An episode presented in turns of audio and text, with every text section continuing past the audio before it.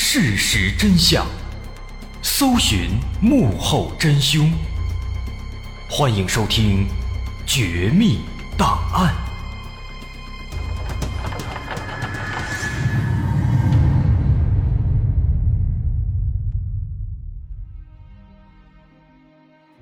还原事实，探索真相。欢迎来到今天的《绝密档案》，我是大碗。一位勤恳又能干的丈夫忽然意外横死家中，警方在调查之后，起初认为这是一起自杀案件，但在一层层的抽丝剥茧之后，又发现这似乎没有那么简单，他的死亡似乎被人精心策划过。随着意想不到的真相逐渐浮出水面，在男子离奇死亡的背后，隐藏着哪些不可告人的秘密呢？这起案子，我们要从一九八五年开始说起。一九八五年三月十二号早晨，江苏省无锡市，天空刚蒙蒙亮，此时人们还沉浸在睡眠当中。但是，住在无锡市区某部队大院家属楼里的女子杜小月，却忽然从睡梦中惊醒，因为她听到。在卧室外面的客厅里，似乎有一些奇怪的动静。他立刻屏住呼吸，仔细聆听，但却发现屋子里只有一片寂静，只有自己的呼吸声。他心想，也许自己刚才听错了，于是起身看了看表，已经六点了。于是他拍了拍睡在身边的女儿，打算叫她起床。女儿很听话的坐起身来，杜小月一边叠着被子，一边让女儿出去叫爸爸起床，心里想着自己的丈夫昨晚修收音机可能又熬夜了，这会儿啊可能还没起呢。在这儿我们要介绍一下，这个杜小月，她的丈夫叫做安明，是一名收音机技术员，对收音机那是相当的精通。这个安明呢。他是非常热爱工作的，一直认真负责，也经常会因此熬夜干活，把收音机带回家里来研究。而杜小月啊，她有轻微的神经衰弱，因此为了不打扰妻子休息，安明经常会在另一个房间里面睡觉，让妻子和孩子在主卧的卧室里休息。所以杜小月此时才让女儿去其他的房间。叫安明起床，因为当时他们不在一个房间里休息。女儿一边答应着，一边走出卧室，蹦蹦跳跳的来到了父亲的房门前。但是接下来，杜小月并没有听到熟悉的丈夫伸懒腰起床的声音，而是传来了女儿的惊声尖叫。杜小月连忙跑到丈夫的屋子里一看啊。立刻被眼前的场景吓住了。只见丈夫安明躺在床上，脸上有很多血迹，身上还盖着被子，两只手举起来放在耳边，手里还拿着螺丝刀，在螺丝刀上乱七八糟的缠着好几根电线，而电线的另一端还连接在了旁边的插线板上。很明显，丈夫安明是触电了。于是惊慌失措的杜小月赶紧切断电源，接着立刻给保卫科打电话报案。但是很可惜，保卫科的人赶到现场之后，确认安明已经死亡多时了，出了人命了。保卫科赶紧向无锡市公安局报案，公安局马上派人赶到案发现场。经过初步勘查之后，警方得知死者安明。是某部队驻无锡东风研究所的助理研究员，他的妻子杜小月曾经也在研究所里工作，是一位科技处的描图员。这两人都是军人出身，唯一不同的是，妻子杜小月最近刚刚转业，已经不再从事之前的工作了。这是死者和他妻子的情况。接着，我们再来看看死者家的结构。这是一套老式的两室一厅的房子，家属院里大部分都是这样的户型，是一种经典的老小区的小户型，大家应该都见过。结构是这样的：进了门是走廊，走廊左侧是一个非常小的厨房，右侧也是一个非常小的客厅。小客厅连接着两个相对比较大的卧室，一个是十二平米的主卧，也就是杜小月和女儿睡觉的房间；另一个是九平米的小卧室。也就是死者安明所在的卧室，在死者的这间卧室里，靠墙角放着一张单人床，旁边还有一个床头柜床头柜的旁边还挨着一张写字台，上面有一个拆开的收音机，这应该就是安明在昨天晚上维修的设备。在写字台下面靠近床的地方有一个插线板，插线板上插着一个台灯的插头。旁边还放着两股电线，这两股电线有可能就是导致安明死亡的罪魁祸首。因为根据杜小月所说，当时这两股电线是插在插座上的，分别插在了插座的零线和火线上，而这两股电线的另外两端又分别缠着两个螺丝刀，被死者拿在手里，放在耳部。在这儿，我们要简单的补充一下，因为可能有些朋友他是不了解的。我们常见的插座上有两个洞，一个是零线，一个是火线，啊，还有一些插座有三个洞，那上面那个洞是地线。如果要想正常用电，那么零线和火线是缺一不可的，而这两根线也会置人于死地。那就像杜小月说的，当时这两股线连接着两个螺丝刀。原本是被死者拿在手里的，死者的手呢又放在了耳边。死者的两处太阳穴上还发现了两处电流斑。什么是电流斑呢？电流斑是一种人在触电之后会在皮肤上留下的一种特殊的皮肤损伤。说白了，触电之后会留下电流斑。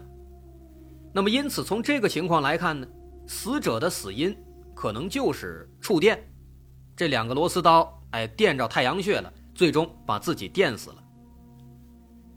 那另外需要说明的是，死者当时的状态，他是仰卧在这张单人床上，面部向着内侧墙壁，他的嘴巴和鼻子都存在血迹，在床头位置的墙上也有一片点状的血迹。那这些血迹其实也在侧面证明死者有可能是死于触电。因为如果是能够置人于死地的长时间的触电的话，的确是有可能导致出血的。那么因此这些血迹也进一步的说明死者的死因极有可能就是触电。那么现在确定了死因是触电，下一步的问题就是，死者他是自杀还是他杀？说白了，他是自主触电还是遭到了他人的电击呢？这直接影响了这起案件之后的走向。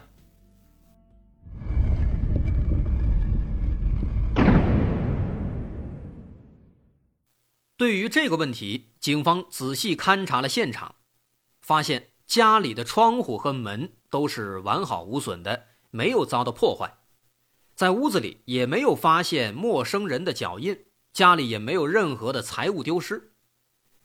那么，基于这些情况。警方首先就认为这有可能不是他杀，因为如果是他杀，那么一般情况现场会留下第三者的痕迹，尤其是窗户和门有可能会有被撬开的迹象，但是现场这些东西都没有。但是这种推测呢，和妻子杜小月的说法似乎又有些不同。当时面对警方的询问啊。杜小月非常悲伤，那是泪如雨下。她非常后悔昨天晚上没有和丈夫一起上床休息，而是让丈夫在另一个房间里睡了。根据杜小月的回忆，说当天晚上在女儿做完作业之后，她就和女儿在客厅里看电视，而丈夫安明一直在那个房间里面修收音机。在晚上十点钟，杜小月还敲开了安明的房门，看了看丈夫。当时他还在修，于是就嘱咐他别修太晚。之后，杜小月就先和女儿回房间休息了，一直到了第二天早晨。这一晚上啊，他没有听到任何的奇怪的声音，反倒是在早晨的时候，他隐约听到客厅里好像有一些奇怪的动静。可是仔细一听呢，声音又消失了。最开始他以为啊，可能是自己神经衰弱导致幻听了，所以没在意。不过现在想来呢，那个奇怪的动静有可能不是幻听。但是如果那个声音真的是凶手发出的，那么也就说明在早晨的时候凶手还在家中，那个声音应该就是凶手离开的时候发出的。如果是这样的话，这件事情那就细思极恐了。难道说这个凶手，他是在前一天晚上，悄悄地潜入他们家中，杀害了安明，一直到了第二天早晨才离开吗？如果是这样的话，那么这件事儿，似乎有点过于恐怖了。也因此，妻子杜小月，才异常的紧张。那么，针对这个猜测，警方就再次对他们的家里展开详细的勘查，可是结果还是老样子。在现场，没有搏斗的痕迹，也没有第三者的迹象。这前后两次勘查都没有发现有第三者闯入的痕迹，只能说明当时杜小月听到的声音，可能真的就是幻听，没有其他人进到他们家里。如果是这样的话，那么安明应该就是自杀。为了确保这一点，警方对安明的亲朋好友也展开了走访询问。后得知，死者安明性格开朗、热情大方，尤其在工作上非常的认真负责，和同事之间一直相处的很不错，也很受领导器重。所以说，不管怎么看，他都不会跟任何人产生冲突、产生仇怨。当然，如果说小矛盾，生活中当然有，工作的时候难免会在业务和技术问题上和同事有不同的看法，但这些可能都谈不上是矛盾，也不至于说让双方争论不休，甚至到杀人灭口的地步，这种可能性非常非常小，几乎不存在。所以从这个角度来看，我们常说的仇杀的可能性几乎就没有。那我们再看有没有可能是情杀呢？看看妻子杜小月，杜小月三月份刚刚从部队转业到无锡市里，分配到了一个政府部门，不过当时还没有开始正式上班，平时就一直在家里面休息、看孩子、做饭。虽然这杜小月啊平时喜欢打扮，有时候也会和一些男同志开一些玩笑，但这也没什么大不了的。杜小月本来就性格开朗、美丽大方，这一切都太平常不过了，是她的一贯作风，没有什么异常。而且这对小夫妻，安明虽然工作比较忙，但他对杜小月是非常疼爱的。杜小月自己也乐得清闲，平日里对丈夫那也是悉心照料。因此不难发现啊，不论是家庭还是事业，这小两口一直没有问题。不太可能会招致情杀或者仇杀。那么排除了这两种比较常见的可能性，剩下的就只有自杀或是激情杀人。但是鉴于屋子里没有第三者的痕迹，因此就只剩下自杀的说法了。于是警方在经历了这么多的走访调查和现场勘查之后，最终下定结论，认为安明应该是。触电自杀死亡，死亡时间根据尸检，大约是三月十二号的凌晨一点左右。按理说，一个案子到这儿差不多也就该结束了。但是啊，安明的工作单位东风研究所对这个结论难以接受。单位里的所有同事都搞不清安明为什么会忽然自杀。同事们之所以有这样的疑惑，因为大家对安明都是比较了解的。在那几天，安明的工作表现一直相当不错，马上就要由助理研究员晋升为副研究员了，而且他也是业务骨干，攻克了好几个尖端技术，可以说他的前途是一片大好。更重要的是，他的女儿今年要升初中，成绩一直也不错。正常来讲，上一个重点中学那是不成问题的。而且这段时间，安明也在忙前忙后的处理孩子上学的事情，一切都非常正常，都在正轨上。大伙儿丝毫看不出他有任何的自杀的理由和倾向。不仅如此，就在此时。一名同事的一句无意的话，让这起案子又蒙上了一层恐怖的色彩。有一名同事说：“说他们单位在之前也发生过一起自杀事件，发生在一九八四年，也就是一年前。而且那个同事他的自杀的方式和这次安明的自杀方式非常相似。不过那次自杀的。”是一名女同事。那这句话再次勾起了大家当年那段不愿意想起的回忆。这单位里两年时间，每年都有一名同事因为极为相似的方式自杀，这让很多人都感到有些不自在。这件事儿渐渐的也引起了研究所的领导的重视，领导也认为。这事儿实在是有点寸，不能轻视。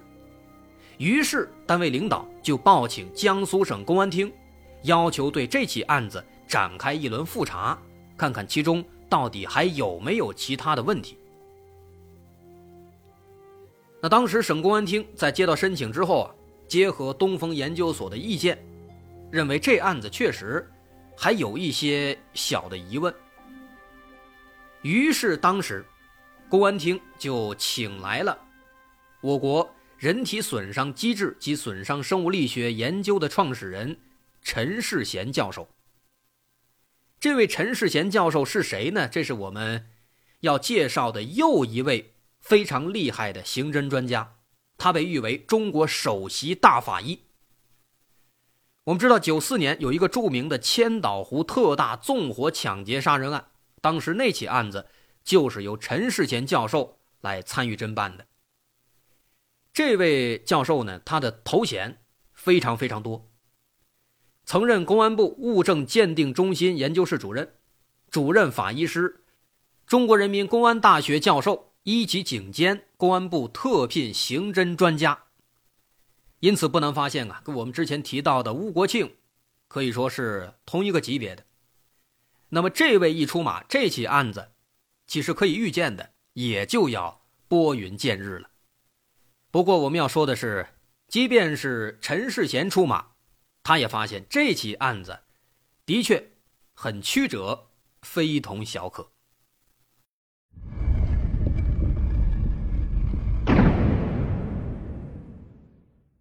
在案发六天之后，三月十八号上午，陈世贤带着一名助手来到了无锡。他先是听取了案件的情况汇报，接着他进到了案发现场。此时，现场房间中的单人床上已经没有了东西，尸体已经被运走了，但这并不妨碍他对现场的研究。从表面上看，他发现屋子里的确没有打斗的痕迹；从旁边的插座来看，也的确有可能是触电死亡。再看看窗外呢，楼下。是一片草坪，环境非常幽静，再加上他们家呢是住在二楼，因此陈世贤觉得这反而是凶手作案的有利条件，因为窗外没有人嘛，比较安静嘛，屋里的情况没有人会看到。那么言外之意呢，陈世贤认为这起案子的确存在着他杀的条件。那么看过现场之后。陈世贤马不停蹄赶到停尸房，对尸体展开检验。由于之前警方的推测是，死者是拿着连接电源的螺丝刀，放在太阳穴让自己触电死亡的。理由是死者的太阳穴处有两块深色的电流斑，电流斑是什么？刚才我们也介绍了，所以才认定这应该是以这样的方式让自己触电死亡。但是啊，在仔细的观察之后，陈世贤却有了奇怪的发现。他发现，在两个太阳穴上的这两块电流斑上啊，这电流斑上的表皮好像被什么东西摩擦过，准确的说呢，应该是被刮过。看起来好像是要把这两块电流斑给刮下去。那这个发现立刻就引起了陈世贤的注意。为什么要把电流斑刮掉呢？理由是什么呢？